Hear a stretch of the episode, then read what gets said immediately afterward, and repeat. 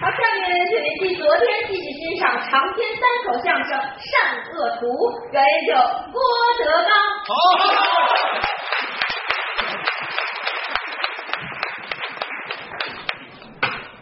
马瘦毛长，蹄子肥，儿子偷爹不算贼。瞎大爷娶个瞎的奶奶，老两口过了多半辈儿，谁也没看见谁。好，嗯、刚才是曹云金啊，说的这是《聊斋》，回目叫《胭脂》啊，孩子很年轻，这单子不好，不像俩人儿。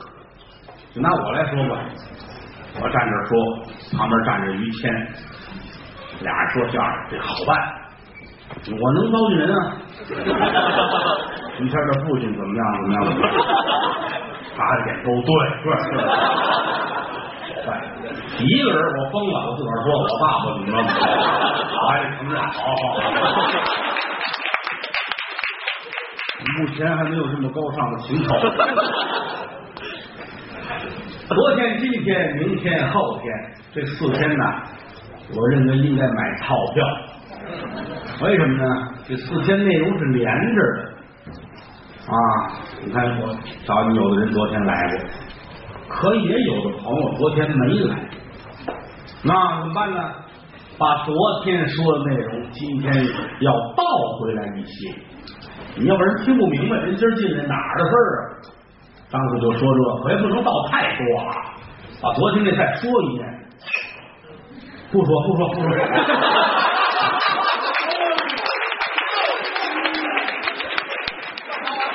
脾气真大，我简单说两句，别这样，我们很尊重观众。这四天呢，我们是连着说。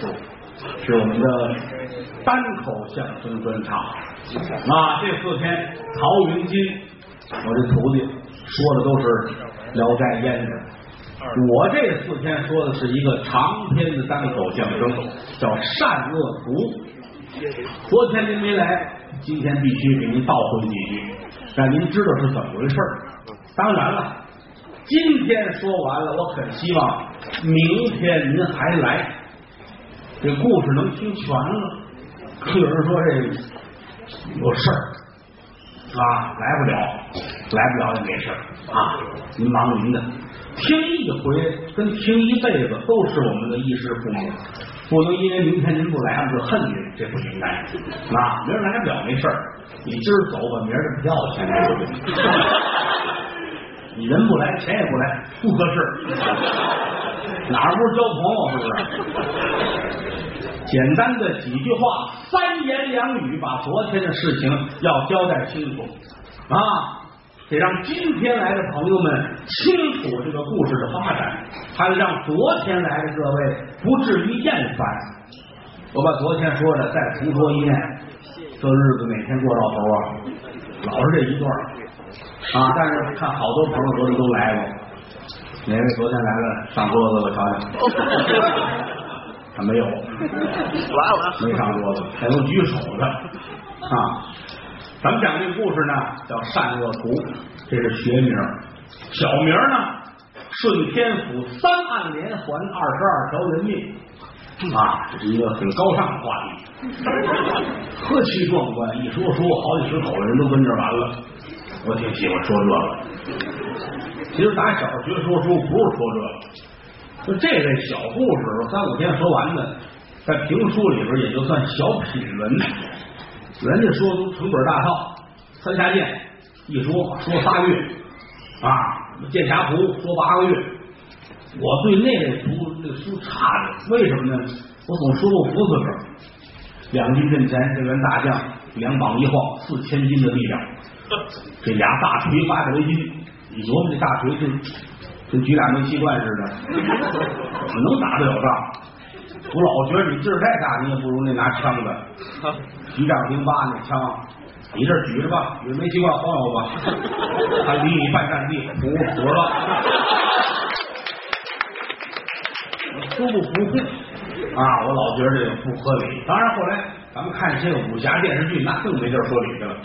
是吧？这站山头啊，离着四十里地，那山头站一个，这人一挥手，嗨，过半年那边这家死那了，也未必是他打的，不死是不有可能，是吧？我爱说点这个家不长理不短啊，啊，像刚才金子说的《聊斋》胭脂有个美好的爱情故事，是吧？我也比较喜欢啊。那我们今天这故事里边不涉及爱情啊，涉及点这个人情冷暖啊，世态炎凉啊啊，人生枯燥，杀人玩有这个。几句话你就听明白了。清朝道光年间，北京城发生一件事情，有一个开买卖的老板啊，杏花楼的东家叫袁德满。出去会朋友，这个朋友也是做生意的，叫屈之生，哥俩非常的好，坐一块喝酒，喝多了打起来了。袁德满从人家家里出来，现在中点讲话，夜里十点来钟，外边下着雪，趟风冒雪往家溜达，来了一辆车，骡子车，就上这车，这车是偷来的，车把子是个小偷，他上这车，说你把我拉到永定门。小偷正打算出永定门啊，奔南园那儿销赃去。得了，顺便拉了他到门口，多少给我俩车钱也合适。没想到车到了前门大街，一回头，打车里边出了一条腿。袁德满这人浑身都凉透了，小偷吓坏了，这可怎么办？偷一车没多大罪过，人死了，这要一破案我可受不了，我跑吧，车不要了。这个车一直往朱市口方向跑，路西有一个大车店。半夜里边呢，掌柜的叫高胖子，带着伙计小六铡草喂马。因为住店有牲口啊，有驴啊什么的，得给人家添这个夜料。添夜料的时候，门敞开着，拉着这个袁德满的车就进来了。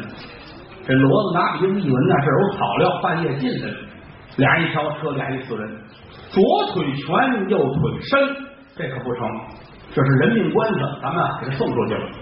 调过车头来，把骡子又牵出来，上了前门大街，有巡夜的兵丁就发现了，一问这事儿，一瞧车里有死人，当时把这高胖子跟伙计扣住了，哗楞一抖锁链子扣住了，死尸卸下来，拿芦席盖上，填好了尸单，留下俩兵丁跟这看守死尸啊。这讲究是死尸不离寸地，都走了半夜三更，剩俩兵丁跟着看死尸。这俩兵丁，一个是话痨啊，一个是结巴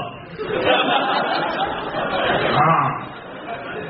这一宿，两个人闹出了无穷的笑话。到最后，把死尸看丢了，一不留神，一回头，这死尸没了。俩人机灵灵出了一身冷汗呢啊！老爷吩咐俩人看死尸，这天亮一来，死尸没了，说什么呀？嗯，遛弯去了，逛大街去了，不像人话。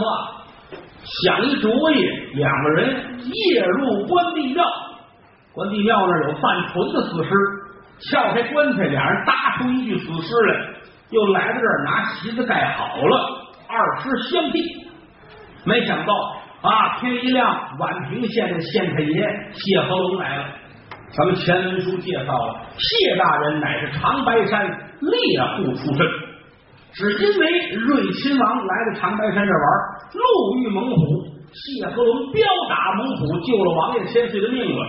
王爷无以为报，给钱钱不要，最后问有什么要求，猎户说我要当官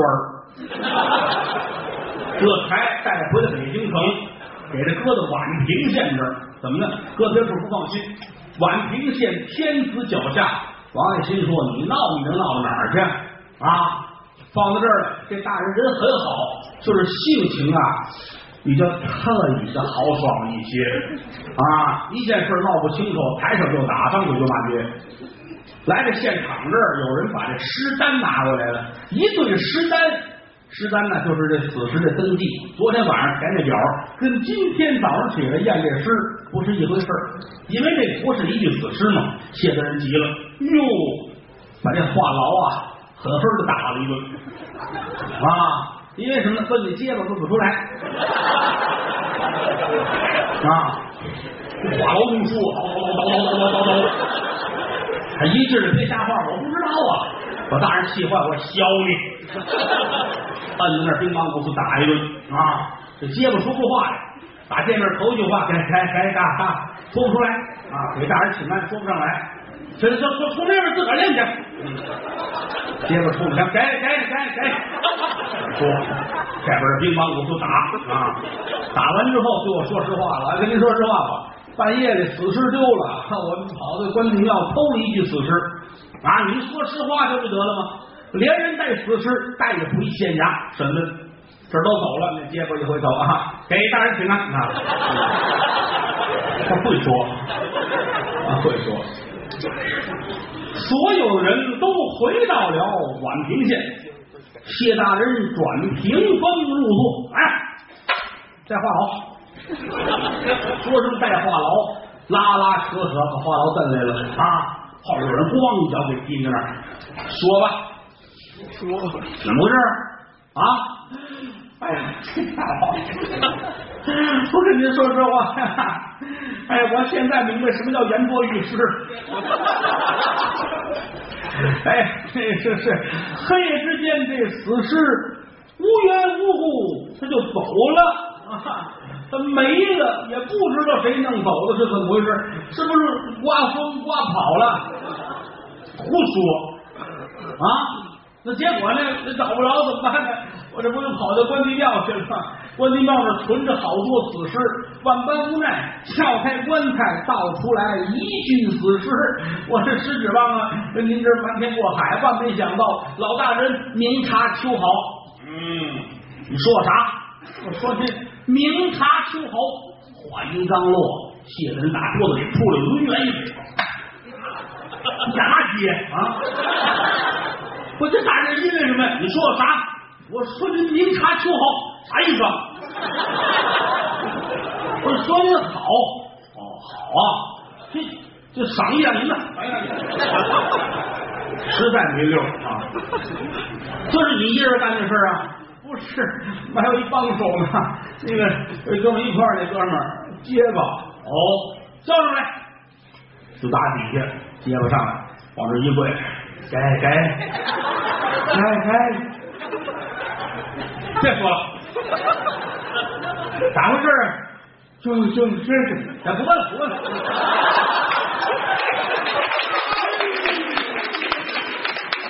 费劲啊！你咋当的差呢？你这是啊？你们说话这么费劲，这不不这他他他说他他说，哎呀，把话痨喷的呀！别得了你就啊！我这便宜就是多喝了口酒，其他的什么都没有。行了，这个事儿不管咋说，打了不罚，罚了不打啊！呃，你们俩人去趟关帝庙吧啊！问问老道，这死的这到底是谁呀？咋回事啊？回过头来，你们大伙都出去找一找这具死尸。这说完了，哥俩打堂上下来，不是他们俩人去啊，说还跟着俩班头，亲哥俩，王大王二啊，哥俩下来乐。行啊，哥们儿，你这没吃什么，脸都肿了，健胖，气色不错。别闹了，二位，我这是怕我这肿吗？这不就是啊？好家伙！大人这手真重，那老虎都打得死，何况你这样的啊？行了，不过你踏踏实实的，咱们大人跟别的大人不一样，他不记仇，知道吗？他打完了就忘。花郎说啊，打完就忘，他忘了打我，过来他又想起来了，再打一顿这可受不了，接着乐了，不不不能不能不能啊！你就好好的当当当开，一一点问题都都都没有，没有没有啊！你听我说话啊！别理我！你怎么就这样呢？你啊！你不不知道吗？我说话嘴不利索，你上场也太不利索了啊！王大王二乐，行行行，闹别闹，咱们呢，先奔关帝庙，咱们赶紧去。找一找那口棺材是哪儿的？这个死尸是怎么回事？咱得问问。了完了他这事儿，回过头来，咱们还得找那具死尸呢。来吧。一路无书，这四个人来在了关帝庙，有打山门进来，小老道出来了，哟啊，几位上台有事儿吗？啊啊，你们当家的在吗？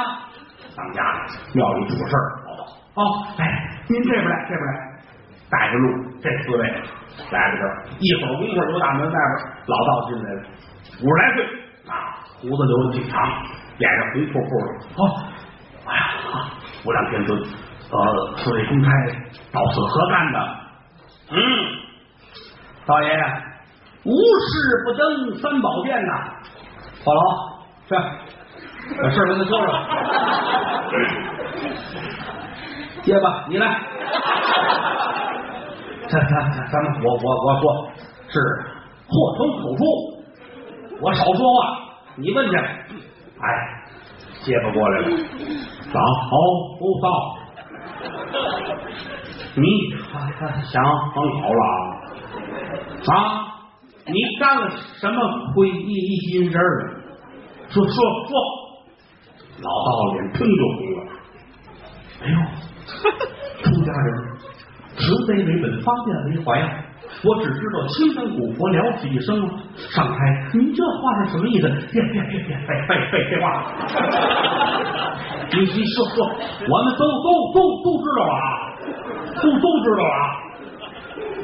啊，您知道什么了？你话痨，你说。对，我们都知道了。不是您这，我没听明白，我怎么的了啊？您说出来让我明白明白。王大王二站起来了，大爷，别闹。他们哥俩呀，嗨，是跟您这儿啊知道点事儿，今天来啊跟您对一下，您也别着急，也别害怕。有道是不做亏心事儿，不怕鬼叫门。咱们都是街面上的，低头不见抬头见。您何必呢？您知道什么您就说什么，我们问什么您就答什么。唉，好吧，既然您找到这儿来了，估计确实也是知道。是，我是跟水源的姑子呀不干净。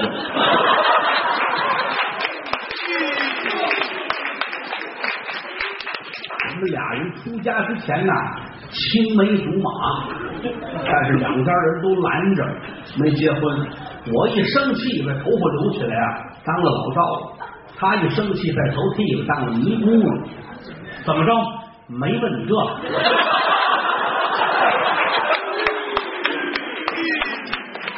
你看这，你看没问着，自个儿说破了。咱别别闹，几位上台，你什么事儿啊？哎嘿，哎你问问问件事儿，你你除了除了一天到晚念念念经，你还还还干嘛？不念经就是跟姑子一块儿嘛。没没问你这这个，说正正事儿，哪哪个姑子？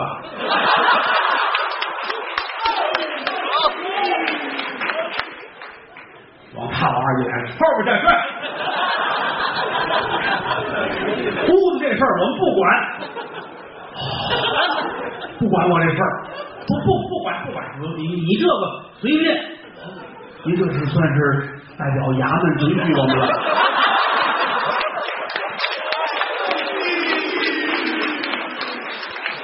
你想的太多了，来这儿是有别的事儿。我问你，你这个跨院有棺材对吗？无量天尊有，好，有打一进小门，第一口棺材里边装的是什么？说说吧。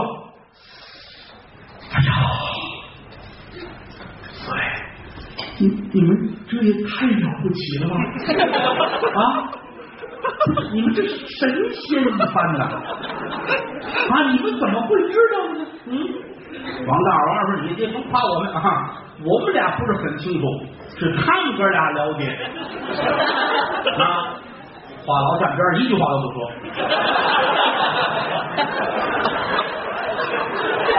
说打死也不说话，接不过来了。哎哎哎哎，你这装装装装什么味儿？你说说说说清楚了。我这官派，我我也是一时糊涂。嗨，我就就就就知道你糊糊涂啊！棺材里装装的什么？白菜。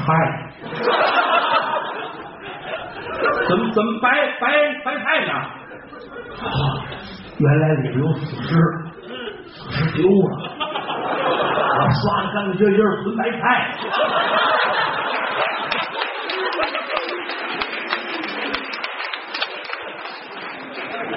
满不挨着，咱咱咱看看看看吧，看看吧，看看吧。自个儿跟老道一块儿出来，来这花园这儿，打开这个棺材盖一瞧，呵，马的倍儿齐去。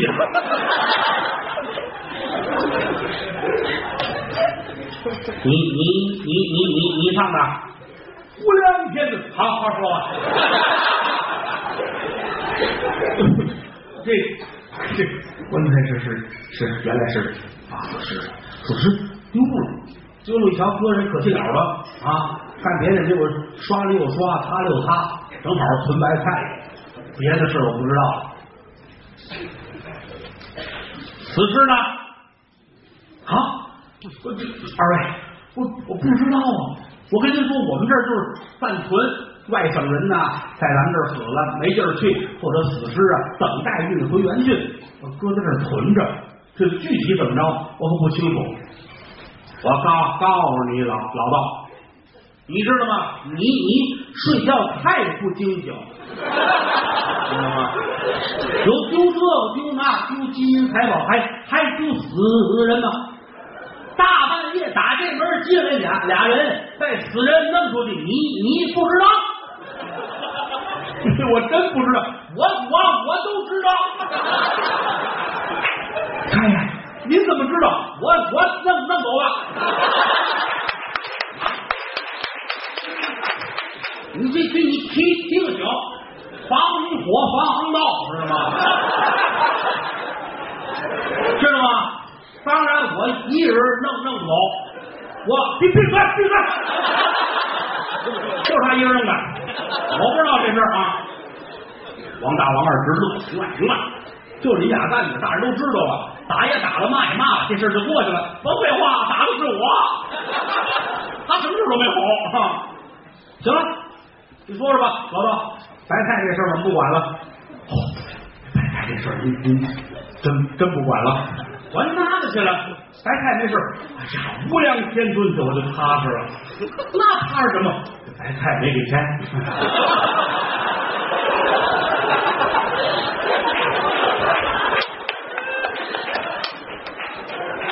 世风日下，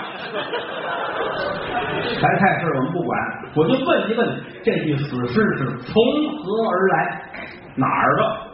哦，您问这个，这个有几天了啊？呃，我们就知道是马家棺材铺搭的，来了几个伙计，骂骂咧咧，抬着棺材，抬着死人，说本家啊半截跑了，没地儿送。最后就搁在我们这儿了啊！别的事儿我们可不知道。哦，哪儿的那个棺材铺？正东边，东街往往那边去，入口那儿头尖，那有一个棺材铺。行，你棺材你可别动啊！你把盖儿还扣上，听见了吗？不知道什么时候老爷传你啊，叫你随传随到，实话实说。您放心，您看，您来这半天，我说的句句实话啊，该说的不该说的都说出来了。嗯，好，干什么？咱们走。四位金开出来了，王大、王二、话痨结巴，哥四个出来，走吧。咱们上那个棺材铺这问问去吧。拐弯抹角，抹角拐弯，来到这儿了啊。往屋里一走，掌柜的出来了，马掌柜的，好，啊，哎呦。几位，哈 哈几位上台，哈哈哈呃，快坐，快坐，快坐，快坐啊！来，给沏茶，沏茶，棺材铺子见人都客气，但是没有主动的张罗买卖的。喊一上边人，他跟鞋铺不一样。进来了，有日子没开网鞋了，来几双啊？啊，这少爷说这都行，唯独棺材铺没有这样啊。欢迎几位来，有日子没死人了啊！快来吧，这回死几口啊啊！这小少爷带一个回家，反正为这挨着打啊，多少沏茶倒水的，你要不主动说，他不会啊。喝了口水，王大瞧去了。这个关帝庙有这么一口棺材，说是您这儿抬下的，谁家的？死的是谁呀？怎么没埋呀？唉，我跟您这么说，干买卖干这么些年了，没遇见过这么窝心的事儿。怎么回事啊？嗨，前门大街大讲的胡同，一进西口第七个门，来一位，这么说啊，死人了，让我们全包，棺材去了，入殓弄好了，一直到入坟地都埋了，全包，说的挺好。我们这伙计也去了，到那死人抬出来，弄好了，搭到街上来，本家跑了，也不知因为什么没有这样的啊，天底下出殡没有这样的啊，他跑了，你说这哪的事？我们死尸搁哪儿去？上家再找去吧，家没人了，我们也不能挑这个满大街转悠，这给谁送去？没辙了，我们存的关帝庙。你一说这个，我这我到现在还下不去。哦，大讲的胡同啊，当时来买棺材这主儿姓什么呀？说是姓魏，小伙子二十五六左右，看着挺精明，眼珠子咕噜噜乱转。嗯，具体的没问，伙计们说上家去，家里就俩人，有他，还有一小娘子，小娘子长得挺标致，很好看。那就他们俩人，这死人在屋停着，棺材去了，搭出来，装好了，盖盖抬出来，啊，姓魏的这小子就跑了，走了街上他跑了，跑了之后我们再回去找小娘子也不见了，家里锁着门，哎，最后这棺材我们就搭到关帝庙去了，嗯，好吧，你说的都是实话吗？放心啊，我们做买卖啊，将本求利，挣的是钱，别的事儿我们不敢掺和啊。行，老爷要是问你，可要随传随到，您放心。哈哈行了，回家吧。站起身来，往外走，咱们瞧瞧吧。大讲的胡同啊，拐弯抹角来个大讲的胡同，进去西口府第七个门。一瞧啊，大门上挂着锁子。一问两边的街坊，不是很清楚，说这家人呐，嗯，不是太跟邻居们来往啊，串个门什么的。反正家里倒是。好像有个四五口人，五六口人的可能是，但他们家死心眼儿，不来往啊，这怎么回事？再问不知道，问谁都不知道。回来吧，把这事儿跟谢和龙、谢的那一说，谢大人觉得挺纳闷。哎呀，你这玩意儿闹的是闹的啊，这这应该打谁呢？老爷的头脑实在是简单，他的意思无论是谁找来先削一顿，这应该打谁呢？身边有一个贴身的二爷啊，也是跟着老爷打东北来的，也姓谢，叫谢气。谢气，你别着急，这事儿要从长计议，事儿中有事儿，暗中有暗，你还真不能着急。我不着急，你先哪这事儿去啊？这跑一死尸，这死尸又没准主，要不咱咱咱们得埋了啊？找哪儿扔了去？别去你，那哪成啊？您别着急，吩咐所有的差人悄悄的打探，倒要看一看这里边是怎么回事。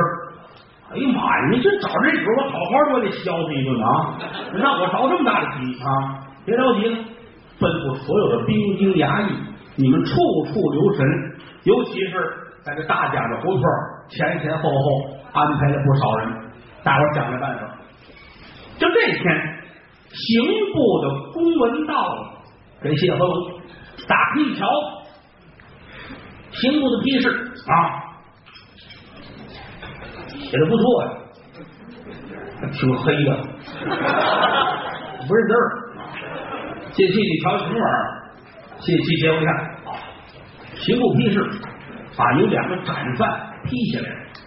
那过去来说啊，犯人犯了罪之后呢，一层一层的往上报，到最后得报到刑部，刑部说行，这俩人呢是该死，批下来之后，地方官才能杀。这俩是谁呀？抢劫犯，一个叫尹春生，一个叫冯金宝，这俩还都是北京人，俩抢劫犯，一个主谋啊，一个同案犯，抢了谁呀？哎，北京城有一大财叫孙百万，抢了孙百万。啊！而且黑夜之间，一刀连山二命，抢得金银财宝。这俩人呢，批下来要择日子开刀问斩，在这个虎坊桥太师口这儿，啊，公文来了，写合同坐在这儿，你别看他粗，是粗中有细，反复琢磨这个事儿，突然间乐，哈哈哈哈哈哈！哎，谢谢，办点事儿是如此这般，这般如此，交代好了。谢谢点点头，大人，您是这份儿啊，真聪明，赶紧回头吩咐人写东西，写什么呀？写告示，北京城大街小巷都贴满了啊，说是某月某日什么时节，就在这个太太口这儿开刀问斩，要杀俩人。这俩人呢，一个叫尹春生，一个叫董金宝，抢了孙爷黑夜之刀，一刀连伤二命，金银财宝裸掠无数，而且他们俩人还有其他的命案在身。就前些日子，前门大街骡子车无名男尸一案，就是他们俩人干的啊，数罪并罚，要斩立决，这都写好了。北京城都嚷嚷动，老百姓听好，要出红差，咱们瞧去吧啊！这接闺女的、喊姑爷的、邀请亲戚的啊，从那会儿来说也没有电视，也没有什么娱乐的项目，看杀人来说是一很好的娱乐项目，高兴请客都忙活，整个这个菜市口附近，包括小旅馆，包括小二层楼，都住满了，就别人看杀人的，这个杀人挺不容易啊。中国人发明了很多杀人的方法，从这个上古时期到明清的时候呢，就逐渐简单了。这当年还有好多很残酷的刑罚，剥皮什么的啊，腰斩，这人躺好了，大腰上啪来一刀啊，这挺残酷的。还有这个五车猎尸，五匹马拉五车，被人捆好搁当间儿，俩胳膊、脑袋、俩腿拴一辆车上，咵这一。打着牲口，五车往五个方向跑，把人撕裂。你说谁发明的这都是啊？那最残酷的是剐，剐刑，剐就是把人呢切碎啊。过去还有这个拿一大渔网把这犯人捆结实，渔网里边呢勒身上露出一块肉，拿小刀把这个切下来。北京最后一次剐人可能就是大盗康小八啊。危害乡里，最后逮着他，剐他。西太后坐到万寿山上，这个兵丁啊，一匹马一匹马往这跑，剐多少刀了？剐多少刀了？一回一回的报告。那最后一次可能是剐了吧？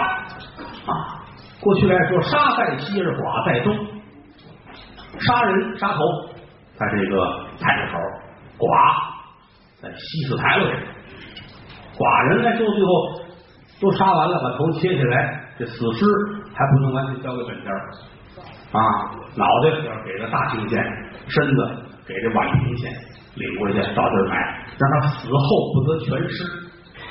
过去来说，可能鉴于史料记载的吧，比较残酷，有这个明朝的大太监正德年间的刘瑾，这就谋朝篡位，最后逮着他了啊！到绿条剐三千多刀。而且要分三天剐，头一天剐了一千多刀，剐完了之后还得送回监狱啊！历史记载说回监狱还喝了两碗粥，心太宽了。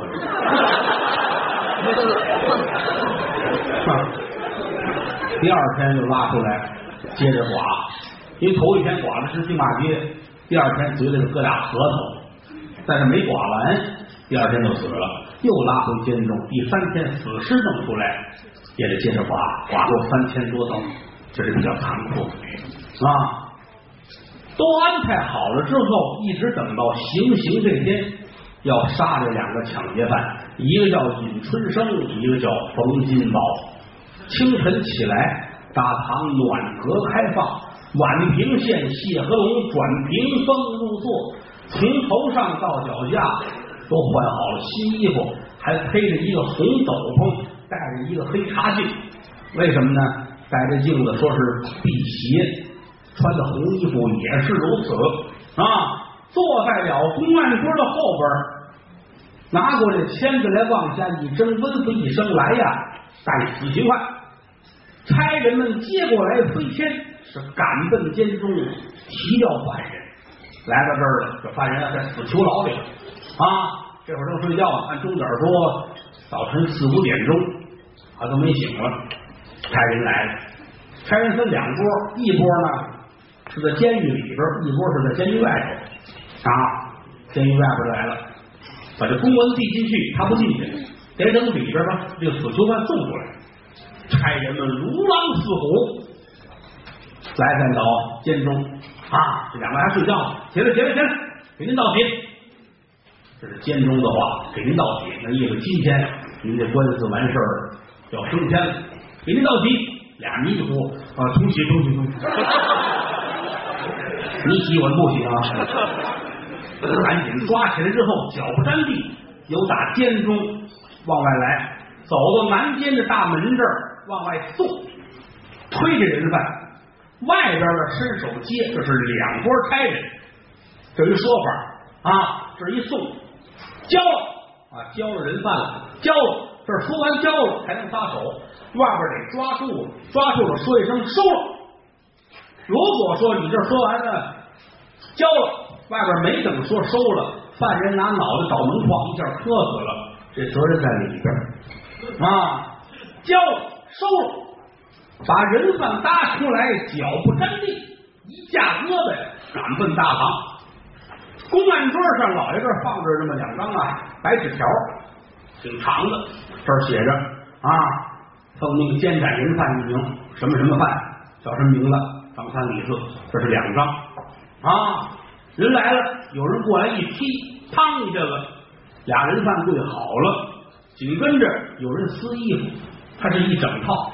首先说要封刑，手上戴着手铐啊，脖子上的链子都给他摘下来，但是脚底下砸这个脚镣不摘，要等这个人死了之后，这个镣才能摘下来。这有一个名词叫松刑。不卸掉啊！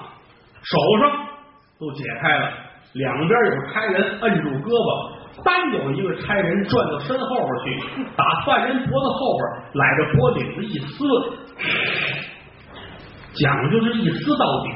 有的时候衣服太长，撕一半，踏上一只脚，把衣服撕开，扔到前边去，这公差再转过来。一寸这袖子，把衣服拿好了，这么一卷，扔在边上。谁撕的衣服，这衣服就是谁的外快。紧跟着拿过绳子来，叫五花大绑啊，光着膀子把人算绑上，俩胳膊肘俩花俩肩头俩花脖子后头一个花这叫五花大绑。都绑好了之后，大人把朱砂笔拿起来了。这杆笔必须是新的，从来没用过。往常都是用墨，今天用的是朱砂，朱砂是红的，啊，而且要用茶水来把它调开了。这弄好了，骗得了，喊着犯人的名字。好，他看，反正不管是喊几个吧，最后这笔得甩在外头。要是一个人犯啊，人犯徐德亮，好，这儿你答应有啊，往外勾。如果俩，你看头一个往外泼。头几忘礼，第二再喊徐子亮，这才出去了。反正不管几个人犯，最后这笔得扔出去。往我一撒手，大人转身，笔往下一落，公差们都躲，落在身上。据说这东西晦气，但是一掉在地上，都过去抢啊！为什么呢？说谁家有孩子上学呀，要用这个笔开蒙，能得状元。紧跟着桌子上画完勾的这张单子拿过来一叠，叠好了，上面叠出一个尖儿，像宝剑似的，底下拿竹竿一杵，粘住了，有打犯人脖子后边这绳子花穿下去，一直穿到手里边，弄好了。咱们看电视剧，犯人后边立一白尖儿，就这，这叫招子。弄好了之后，架起人来，往外就走。衙门口是六扇门，左青龙，右白虎。左边两扇门，这叫青龙门。青龙门一天到晚开着，出来进去买东造西，连厨子干嘛都从这儿走。正当中这两扇门是来了上差或者大人出入才开门。这边这两扇门，这叫白虎门，轻易的不开。开这个门就是要杀人，唯独到这天要开白虎门。白虎门打开了，有人架着人犯有理往外走，在门外边有一个桌案啊，桌子上放了一碗米饭，米饭里边插了一双筷子，放了一双筷子插着一块肉，这还有壶酒，摆好了，过来把犯人摁住了，让他吃，让他喝，别小瞧这块肉，这点酒，这碗米饭。库中拨银五十两，这是宋太祖赵匡胤定的规矩。说人都死了，黄泉路上要做一个饱死鬼。最早的时候是摆上一桌宴菜席，有几个能吃得下去？到后来呀，八大碗、六大碗、四大碗，一碗烩菜，谁也吃不下去。到最后就是一个城市化的东西啊！这碗米饭，糙米。这个碗要破，这边是破的，这个筷子在里边插着啊，好比这是一个香炉。为什么说咱们民间来说啊，家里边孩子吃饭不懂事，拿筷子立在碗里边了，家里有老人的不高兴，只有死人的筷子才那样的，那就代表着插着香呢。碗边不许有破的地方，给死人用的碗边才是破的。你上茶馆啊、饭店呢，过去来说，你吃饭喝茶，碗边破了，一周桌，掌柜的多了就给你赔道歉啊！反正现在没有 啊，拿过这碗饭来，拿筷子在犯人嘴边一咕噜，这就代表你吃过了。一转身，啪，把碗摔了，又拿过来这块肉，半斤左右，四四方方这一块肉，切下来。做锅，锅里边做水，水一开，肉扔下去，一翻盘就捞上来，拿筷子一插，嘴边一抹，代表你吃了，啪一扔，一会儿就喂狗了。再把这个壶拿过来喂你酒，喂酒的时候啊，有一规矩，怎么呢？跪的手要侧身站着啊，侧身，这个壶要反把，不能这样拿，反着把拿壶，给你倒酒喝。因为有的时候这死刑犯到这会儿就已经疯了，有谁是谁，不管是哪位，他脑子脑子撞你啊，跟你这撒泼打滚的。如果这会儿你可以拿着壶反过来，啪把他开了。我这规矩啊，这三样弄完了之后，架起人犯来要奔法场。嗯，不是说不像我们电视剧写的，都弄一车咕噜咕噜咕噜咕噜，基本上没有。除非是位极人臣，杀个丞相，杀个这个身份了，有这么一辆车啊，还得是就四四方方的两种，一种是全是板儿，就跟一木头箱子似的，这几面都是板儿，就仅上头有一窟窿能出脑袋，这是一种啊。前面有一根绳子，两边俩轱辘，有兵丁拉着这绳子拉这车走，或者呢就是这个有这个柱子啊，人在里边，很少，几乎没有用车的。这都是电视剧的美化，一般来说都是地上走，头里边走的是本地的地保，地面上的扛一大牌子，四方方一大牌子，底下一个把扛着，这牌子上面写着犯牛单，什么意思呢？就这个犯人犯了什么罪，为什么要杀他，都写好了啊。他头一个，第二个跟着的是刑房的师爷。到了现场，老百姓聚齐了，这犯牛单一戳，师爷给大伙儿讲，今天为什么杀了他，他犯了什么错，如何如何，让老百姓心里边明白啊。第三个就是这负责放炮的这种，咱们讲三声大炮响嘛，人头落地，手里边啊这拿着发炮，这吹着这个香头，老不能让着灭了啊，总得吹，我们都忘了。再往后跟着是阴阳生，是负责看点的，阴阳生的后边。架着这死人啊，再往后单有这么一个刽子手，长得挺凶啊，穿着血裙子、血裤子，怀里抱着这说鬼头大刀，砍人的刀，这刀平时不在家里搁着啊，无论是哪个城市啊，无论是哪个县城也好啊，他都在庙里供着啊。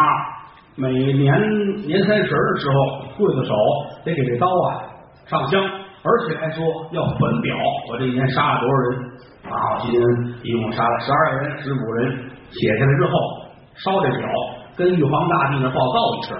这刀没有搁家里边，往前走，后边轿子坐着监斩大人，再跟着二百亲兵，大队人马是来在了华场啊。到华场，北京来说就是在呃太师口这儿，而且犯人到太师口要面朝东跪，东边是虎坊桥啊。跪在这儿呢，为什么说冲着虎坊桥跪呢？说是把犯人送入虎口。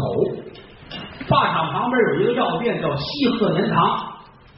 西鹤年堂药店过去一会儿挂一大铁罐子，一到杀人了，这些个伙计都出来摇着铁罐子，哗啷哗啷哗啷。据说能把妖魔邪祟啊都轰走。